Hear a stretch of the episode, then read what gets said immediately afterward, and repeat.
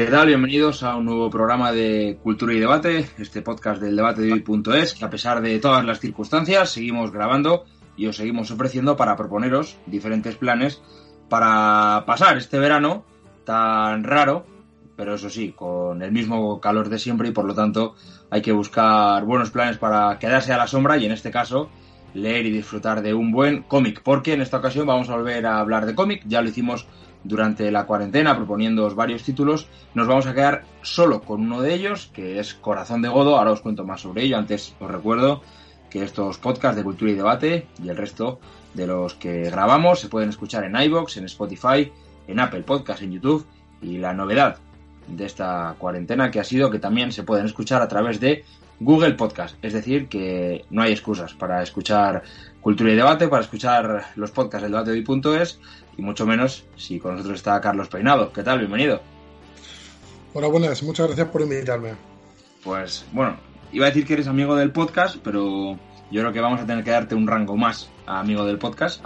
Eh, no sé si amigo VIP, eh, no sé, invitado de honor, como tú quieras, pero además de invitado y amigo del podcast, eh, eres el guionista de Corazón de Godo. Exactamente, sí. Y junto a ti, eh, un nuevo amigo del podcast, siempre es una alegría recibir nuevos amigos de Cultura y Debate, tenemos a Francisco Asencio, que es el dibujante de Corazón de Godo y el que ha puesto color, aunque ahora nos dará más detalles de cómo va eso, de, de pintar un cómic, que creo que es muy difícil. Francisco, bienvenido. Hola, ¿qué tal? Buenas tardes. Muchas gracias por darme la oportunidad de poder contar aquí mi experiencia con el, con el cómic. Pues vamos a hablar de, de cómic, de ese corazón de Godo, que, bueno, yo os podría contar de qué va, pero teniendo aquí al hombre que lo ha pensado, pues sería un poco absurdo que yo os leyese una sinopsis cuando Carlos lo tiene en la cabeza. Carlos, ¿de qué va Corazón de Godo? Bueno, Corazón de Godo está relacionado con un documental que tiene hecho el CEU sobre la caída del imperio, del reino visigodo de Toledo.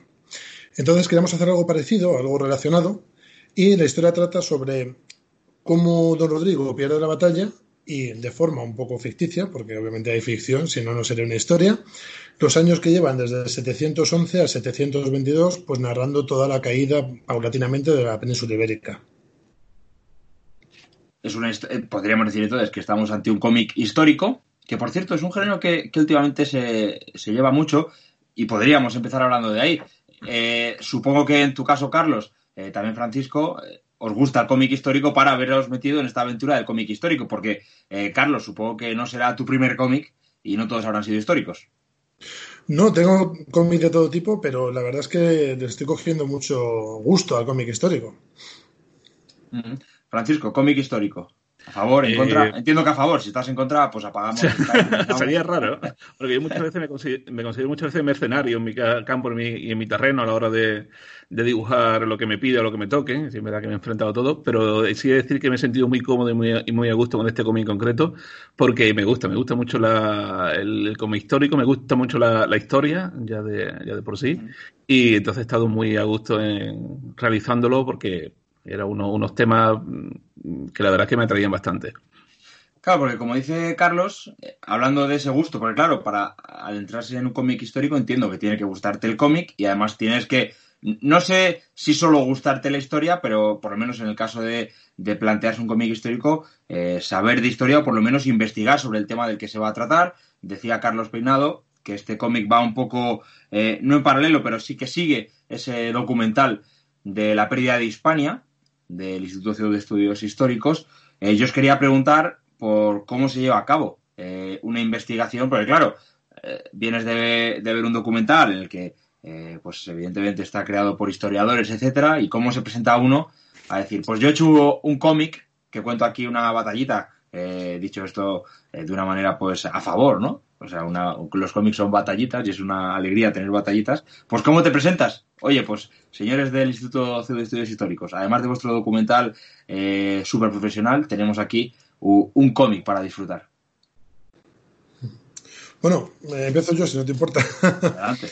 Por ejemplo, eh, yo tengo que agradecer primero a Luis Togores por hacerme llegar ese documental, que lo hizo súper rápido, y también a Raúl Catalán, que ha sido una persona que me ha ayudado mucho y que de hecho le pido disculpas porque todavía no tiene el cómic, pero le llegará. porque no he podido ponerme en contacto con el tema del coronavirus con él para tomarme un café, agradecerle en persona toda la documentación que me pasó y bueno, y darle un cómic pues dedicado para que lo disfrute. Espero. Pues claro, entiendo que como guionista tienes que tener una parte de investigación, pero a la hora de dibujarlo, eh, nivel, eh, pues supongo que ropaje, supongo que incluso armas, también requiere un estudio en profundidad. Sí, eh... sí Francisco. Ahora yo, vale. Pues sí, la verdad es que también tengo que reconocer que Carlos me lo puso muy fácil porque era un guion muy descriptivo, eh, ayudaba mucho a marcar las pautas de lo que era físicamente los personajes, ambientación.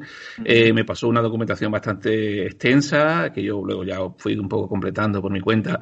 Antes recurríamos a los libros, hoy día pues recurrimos a las redes a buscar todo tipo de, de imagen, documentación, algún documental que me vi también por YouTube, de un poco del, del tema, porque sí es cierto que, bueno, aunque conocía parte de la, de la, de la historia, parte de lo que se, se narraba y se contaba en el, en el cómic, pero claro, eh, a mí me gusta enriquecerlo con más, con más detalle, incluso detalles pequeños, como puede ser cuando se describía una, una casa de la época o el interior de. Entonces, claro, son cosas que a lo mejor no lo tienes en mente o no sabes. Entonces tienes que recurrir a, documentarte para ese tipo de, de aspectos, ese tipo de detalles, el, color de las ropas, el, cómo eran las ciudades que se describen en esa, en esa época, un poco el el tipo de, vegetación, cositas que así un poco que igual no están ahí, tienen que ser lo suficientemente sutiles para que, que, la narración sea agradable, pero que son cosas que, está, que están pensadas y, está, y están trabajadas cada una en,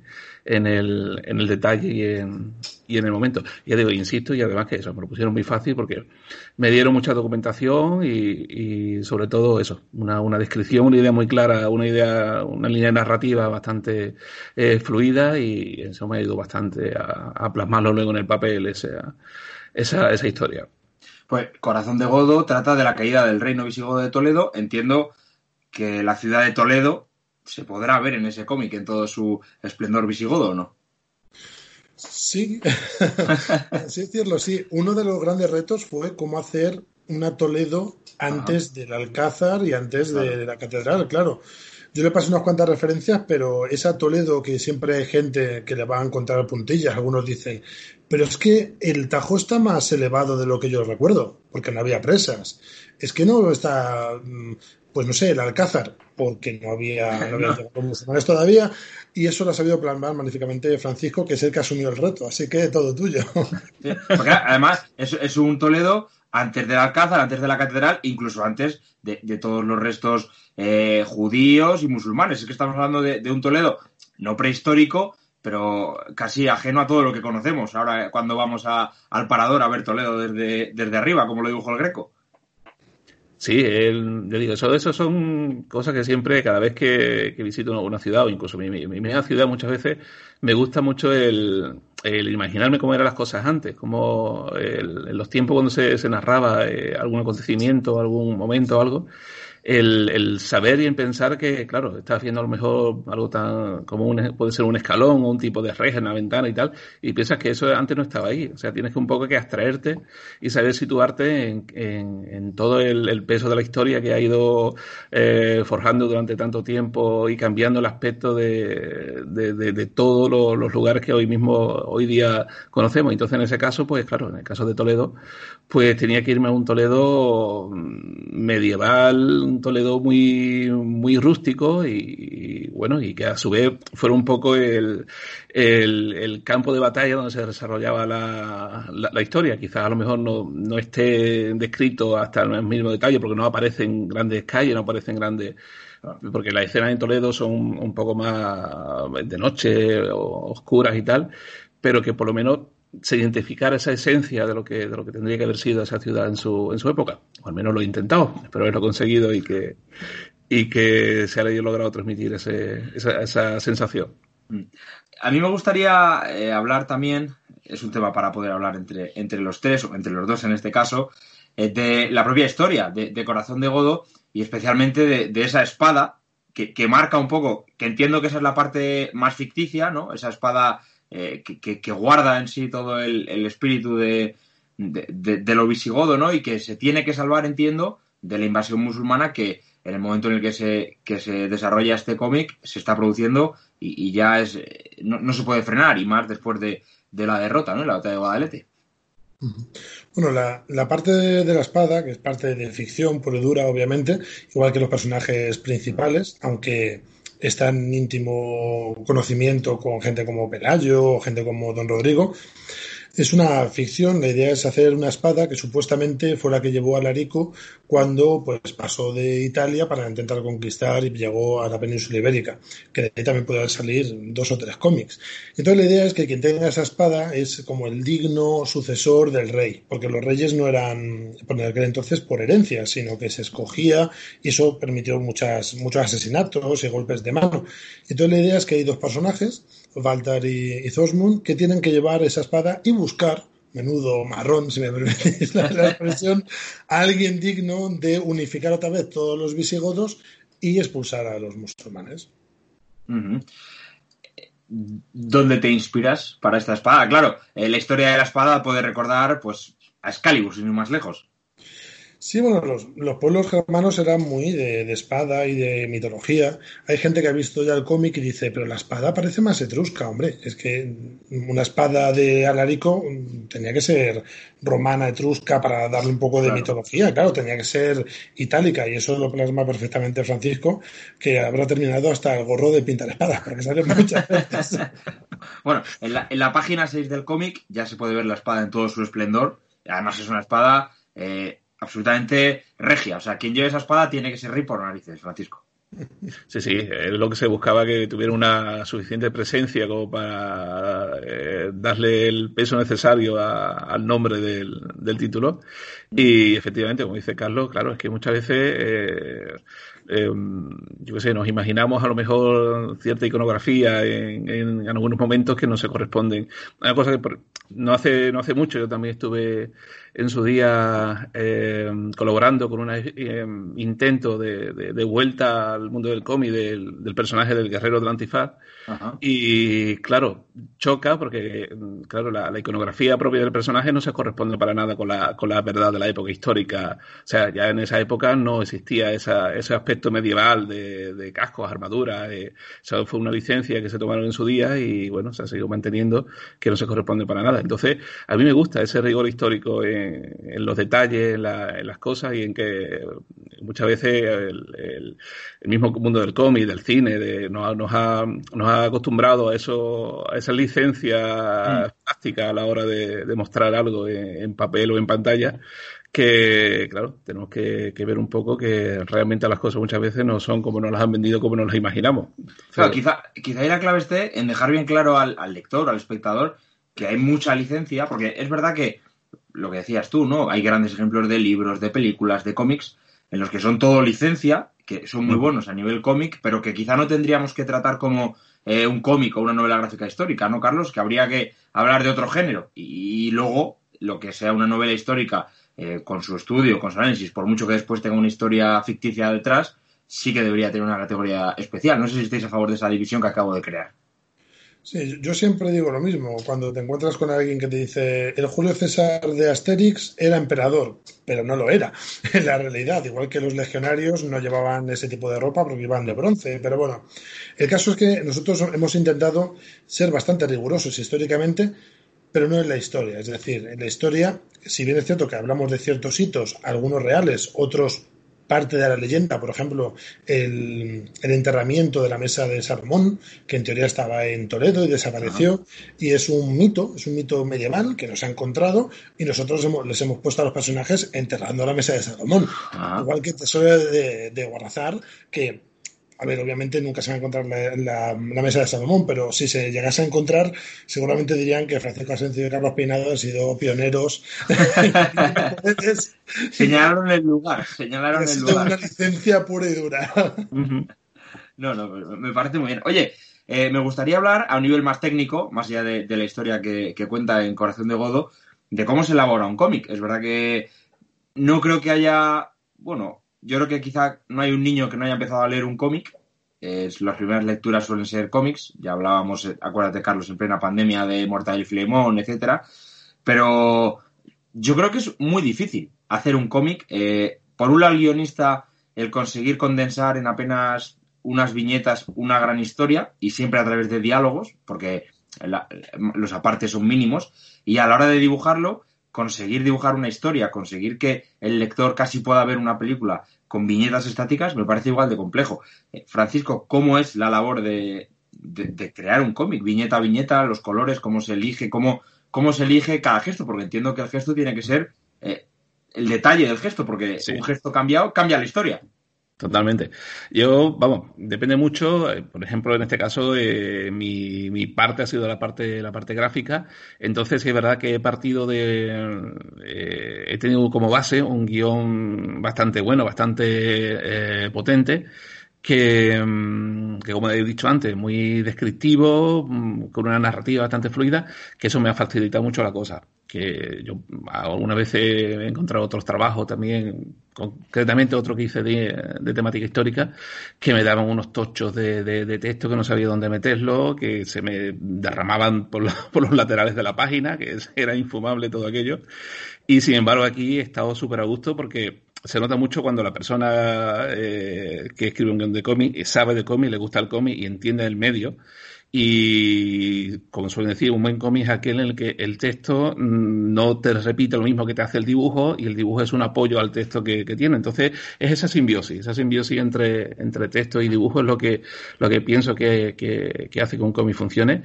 Y en este caso, ya digo, eh, por la parte narrativa he, tenido una, una, buena base y luego pues la verdad es que ya digo yo pienso que se ha notado porque de hecho creo que eh, Carlos lo puede decir, que mm, hemos tenido pocas correcciones a, lo que iba planteando desde un principio, señal de que eh, he entendido bien el, el, texto que me iban pasando, hemos tenido una, una buena simbiosis en ese, en ese aspecto a la hora de poder eh, entendernos bien y, y trabajar. Y, y, sobre todo la intención es esa, que yo, como digo siempre, muchas veces un, un dibujante de cómic es como, eh, como eh, a su vez es el director de, de, cine, bueno, en cierto modo, ¿no? casi director de cine, es el director de maquillaje, es el que pone los escenarios, el director de dirección de actores, es un poco el que hace todo eso como si fuera buscando la, la analogía con el mundo del cine. Entonces, yo creo que, en ese aspecto creo que lo hemos conseguido. Y sobre todo eso, sobre todo que lo he disfrutado mucho haciéndolo porque porque eso partía de una de una base bastante buena bastante descriptiva y que yo creo que hemos logrado darle el suficiente carisma a los personajes principales que es lo que muchas veces hace que, que la historia también también funcione que te pueda encariñar que pueda sufrir que pueda eh, emocionarte con los personajes que está, que está con lo que está leyendo, que puedan transmitir, que ellos te puedan transmitir la, la, la, historia que se, que se narra. Y creo que en ese aspecto estado bastante contento y básicamente, bueno, el, hacer el cómic se trata de, se, trata de, de, eso, de saber mm, llevar en su justa medida el transmitir en dibujos lo que la, la historia te está, te está contando. Eh, hay una cosa que nada más empezar ya me llama la atención, que es como el rey cuando está vestido de guerrero es más grande, o sea, o sea tiene todo el, todo el ardor guerrero de, la batalla, ¿no? En la primera escena encontramos a un rey prácticamente desnudo, que acaba de saltar de la cama, pero un poco más adelante lo tenemos sobre su caballo y es que parece otro personaje, y, no sé, esa, esa presencia, ¿no? Del rey, a lo mismo que, la espada, ¿no? Lo que comentábamos, también cómo conseguir eh, que, el personaje también te, te, llame en cada, en cada viñeta y que cada viñeta eh, te diga una cosa más allá de lo, de lo que estás leyendo, que Carlos son apenas unas frases. Es que a mí es una cuestión que siempre me ha, me ha llamado poderosamente la atención, el, poder contar una historia de frase en frase, no sé. Es espectacular. El trabajo de guionista dibujante, por lo que contaba Francisco, Carlos, entiendo que el guionista prepara y después ya pasa al, dibujante. ¿No hay un momento en el que ambas partes se encuentren para seguir creando? Sí, a ver, em, yo siempre digo que tengo la, mala suerte de no conocer todavía en persona a Francisco, porque tengo muchas ganas de tomar una cerveza con él, aunque hemos hablado mucho, porque sí que ha habido mucha simbiosis con nosotros. Es decir, eh, por ejemplo, hay un personaje que sale a lo largo de los 11 años Y claro, tienen que crecer. Y eso es muy difícil de hacer. Es decir, si os dais cuenta, Asterix siempre es el mismo. Eh, Bart Simpson no va a crecer nunca y si crece es un poco raro y tienen que explicarlo. Pero claro, estos personajes maduran, se hacen no viejos, pero cambian. ¿Y cómo hacer que cambien y que al mismo tiempo lo reconozcas?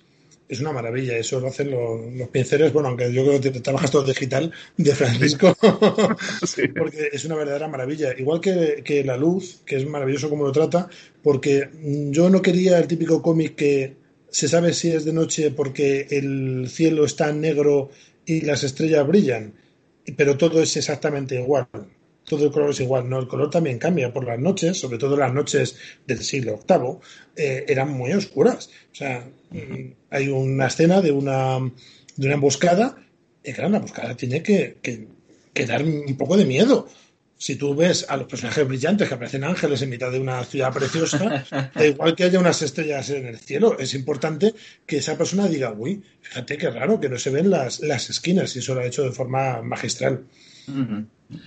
Eh, os iba a preguntar, ¿este es un cómic nacido de la cuarentena? ¿Se ha trabajado en cuarentena en Corazón de Godo? No. Ya estaba hecho, ya estaba ya hecho. Estaba, ya, ya mm. Eh, venía de antes. Venía de antes todavía se podía salir a la calle con tranquilidad y eso. todavía, todavía puedes darte una vuelta a ver rejas para. sí, sí, sí. Un, un, inciso, perdona, cuando has comentado antes que estabas sí. diciendo eso, que el, el, el cómic, las pocas frases de, de, de, de, Carlos que puedan aparecer en el cómic los diálogos y tal, claro, es que lo que ve el lector final son esas pocas frases o esos pocos textos, pero claro, si ves el guion original, detrás de cada frase hay un grandes párrafos descriptivos, grandes párrafos en el que te van situando, en que te va contando el contexto de la situación, y claro, el, el, el guionista de cómic no se limita a escribir solamente lo que aparece ahí. Hay toda una literatura por detrás de que muchas veces se, se pierde cuando no se, se, puede ver el guion original. Que, que, que un poco lo que lo que comentaba antes. Hay mucho más escrito eh, de lo que simplemente se ve en el, en el, en el cómic. Y eso es un trabajo que, que oh, tiene su, su labor y su, y su esfuerzo. Vosotros que sois gente del mundo del cómic, ¿eso tiene valor? Eh, me refiero, valor lo tiene, es decir, un, un, una, un valor evidente a la hora del trabajo, pero me refiero, eh, si voy al Comic Con de donde sea, ¿me puedo encontrar un guion real de un cómic? ¿Tiene, ¿Eso realmente está abierto al, público o, queda como algo entre guionista dibujante? Hablo yo, sí, ¿no? Sí, por favor, por favor. No quiero yo monopolizar. Eh, hay casos concretos, hay casos concretos que algunas editoriales, pero suelen ser en ediciones especiales, ah. ya ediciones aniversario, ediciones así, que suelen publicar el cómic y luego el guion eh, eh, como complemento a la publicación, complemento a la, a la, historia. Pero sí es verdad que de entrada eh, es difícil, no se suele tener acceso a, a, ese, a esa parte importante de del, del proceso creativo del, del cómic. Es algo que ya suele salir, eso, cuando un cómic ya se ha consagrado, cuando claro. ya tiene cierto bagaje. Entonces sí, se suele publicar un poco más un, un poco como eh, casi como anécdota o como, como elemento sí. más de eh, para coleccionistas. Mm, sí. Pues escuchando me, me, resulta algo llamativo que eso no tenga más mercado entre comillas, ¿no? Porque sí que creo que puede tener, no sé, tiene que ser interesante leer, Carlos. De hecho, es curioso porque yo hice una conferencia en una Expo Comic, bueno, que ahora se llama Eros Comic Con, se llamaba El guion, una historia de amor, y en esa mostraba guiones terminados, por ejemplo, de Neil Gaiman y demás, y había mucha gente que decía, pero si no explica nada. Porque muchas veces, cuando te llevas bien, esto no es una crítica a Neil Gaiman en absoluto, es que Neil Gaiman queda a tomar cafés y le muestra sus dibujitos a los guionistas, que también es una forma. Yo tenía ante, hace tiempo un amigo mío, un ilustrador, que vamos a hacer ahora un cómic juntos para, para otra editorial, que me decía, oye, esto me lo podrías dibujar tú. Y aprendí muchísimo gracias a él. Se llama Jorge Tesáncoras, no Jorge Gómez Tesáncoras, pero el firma siempre como Tesáncoras, Capi. Y, y siempre me decía, dibújamelo.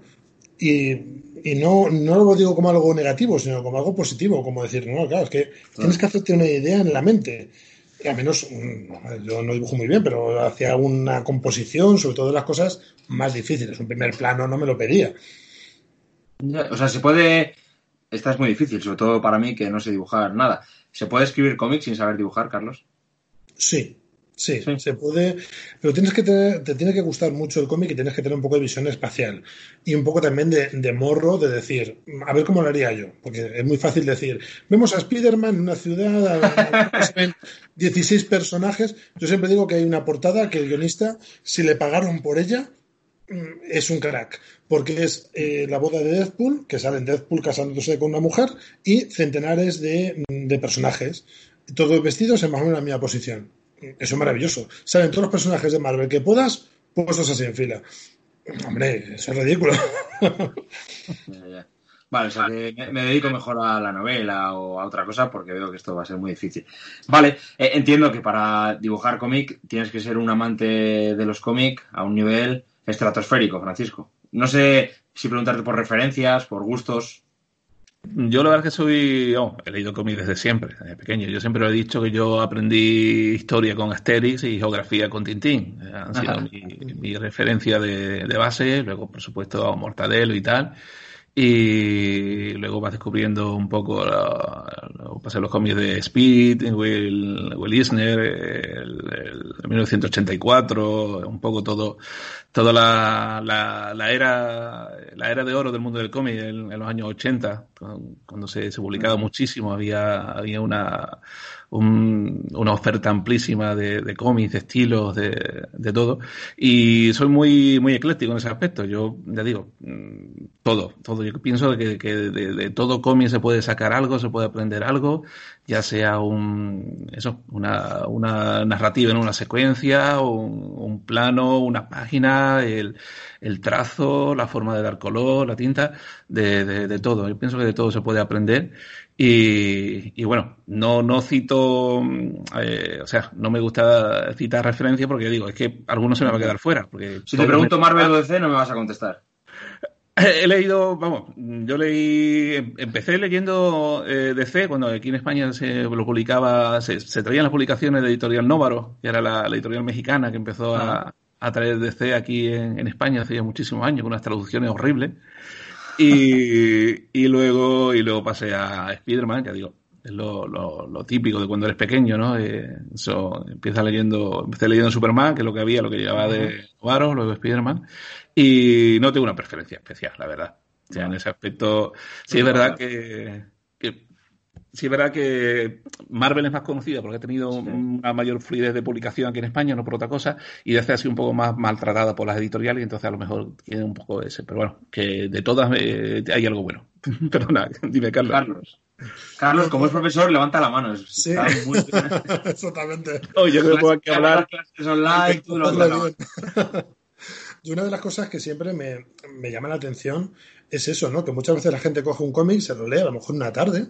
Tengo un amigo que me dice, ay, me encanta tu cómic porque en una tarde me lo he leído y me ha gustado mucho. Y digo yo, y la de centenares de horas que hay detrás, no solamente del guionista, del ilustrador, del rotulista, que en este caso también ha sido Francisco, que siempre se nos olvida, de, por ejemplo, Mar, que fue la que nos, nos hizo la corrección, de la gente que está traduciéndolo al francés, al, al alemán, y dirán, al inglés no, no, al inglés yo lo estoy traduciendo, así que no hay problema. Eh, y también toda la gente que ha apostado por ello. O sea, esto empezó hace un montón de tiempo. Yo, puedo decir que es casi navideño, porque todas las navidades ha estado el pobre Francisco haciendo dibujos, dibujos un montón de horas diarias. Pero es que esto empezó hace más de dos años comiendo en Talavera con Alfonso Gullón de Mendoza, que fue el primero que apostó, que dijo, oye, se puede hacer un cómic histórico. Fue el primero que tuvo la idea y dijo, oye, ¿por qué no hacemos algo ahí? Y toda esa gente que ha estado detrás, con la financiación, toda la gente que, que me ha rodeado, que somos 15, los que hemos montado la editorial Eremite. O sea, toda esa gente, es que la gente no sabe ni que existe y están ahí y están apoyándote y trabajando. Por supuesto, luego las mieles nos la damos Francisco y yo, pero es un poco triste que tan, el trabajo de tantas personas durante varios años, literalmente, porque Francisco fue escogido hace años y hemos estado una temporada hasta que pudimos financiarlo y demás gracias al, Instituto de Estudios Históricos, obviamente, que es que lo financió, pero claro, todo eso lleva un, tiempo, eh, Rafa Cano haciendo los contratos, Fernando Picón trabajando, Judith haciendo toda la página web y tal, todo ese tipo de cosas, parece que no, pero está ahí. Y a muchos que no he citado y seguramente han colaborado. Por ejemplo, me gustaría que dijeses quién te ha ayudado con el color, que seguro que es un colega. Mm, es verdad, es verdad. Mil cervezas. Sí, con el color me he quedado bastante contento del resultado porque un poco lo que tú decías antes, a mí me gusta mucho crear atmósfera. Cuando estás en, que no sea, como bien decía, una sucesión de, de, colores planos que se van repitiendo a lo largo de la secuencia y las que no hay.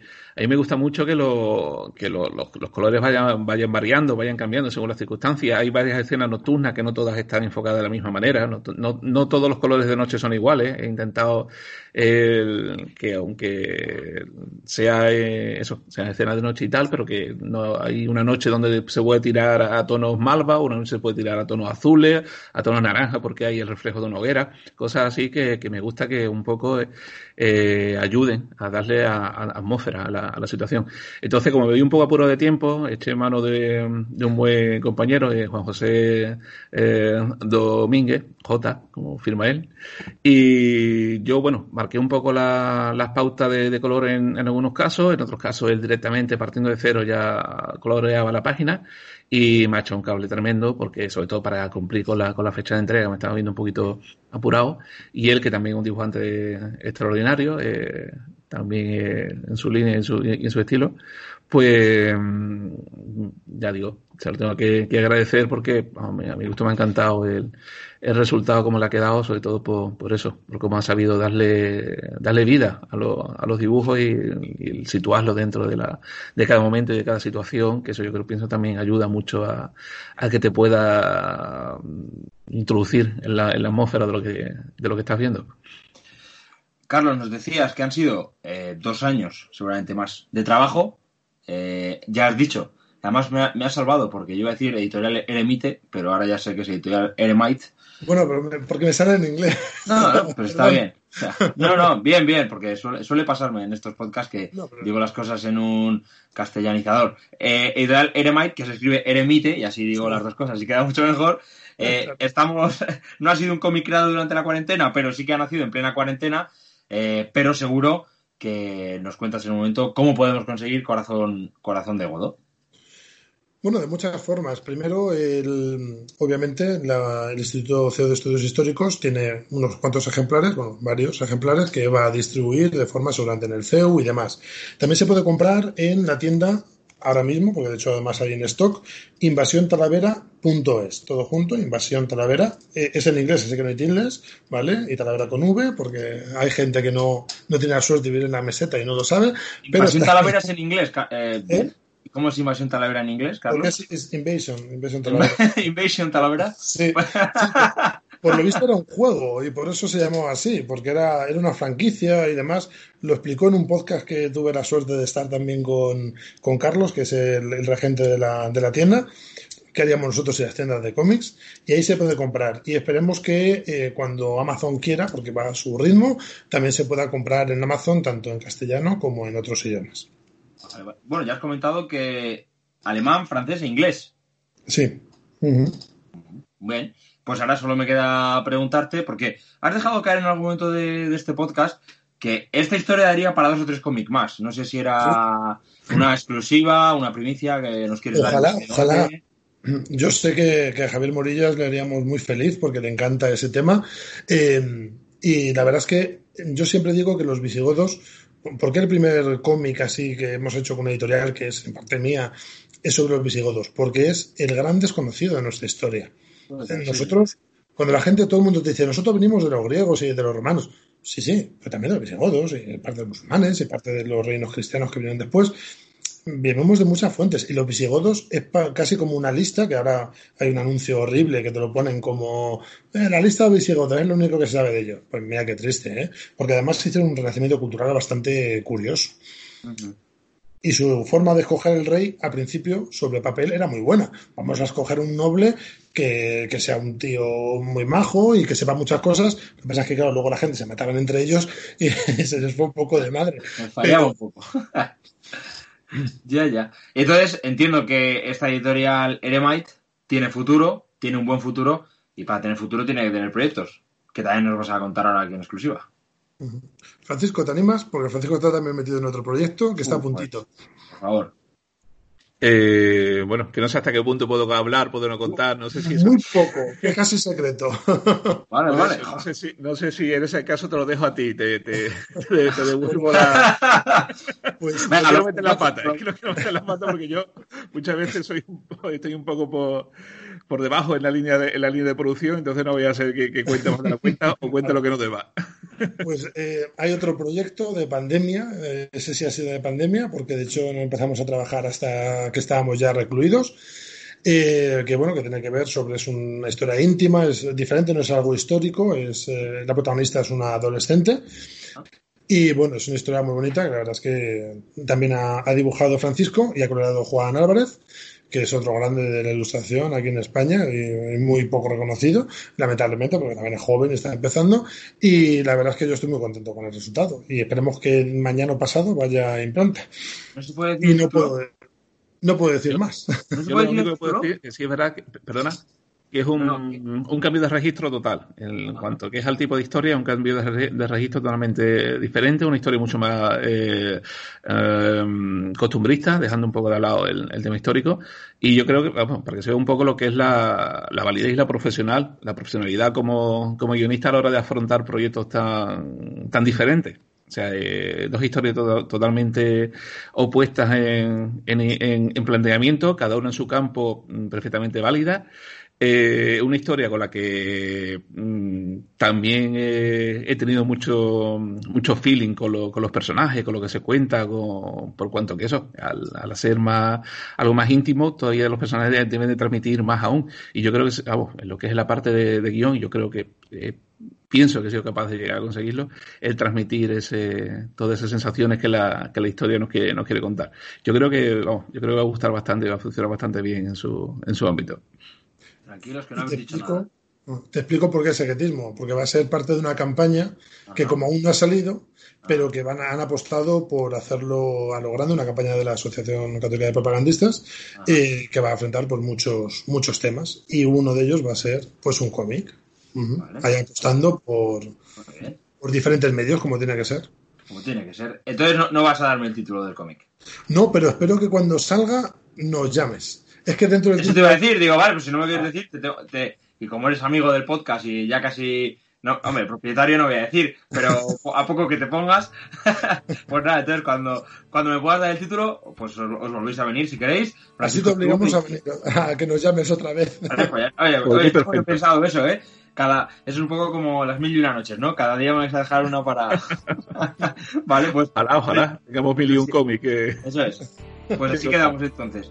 Este cómic o este programa de cultura y debate se lo hemos dedicado a, a Corazón de Godo, un cómic, un cómic histórico que yo he de reconocer que me gusta, porque a mí eso de ver batallitas que os decía al principio, pues me, me encanta. O sea que entonces es un cómic que, que sé que, que me va a gustar.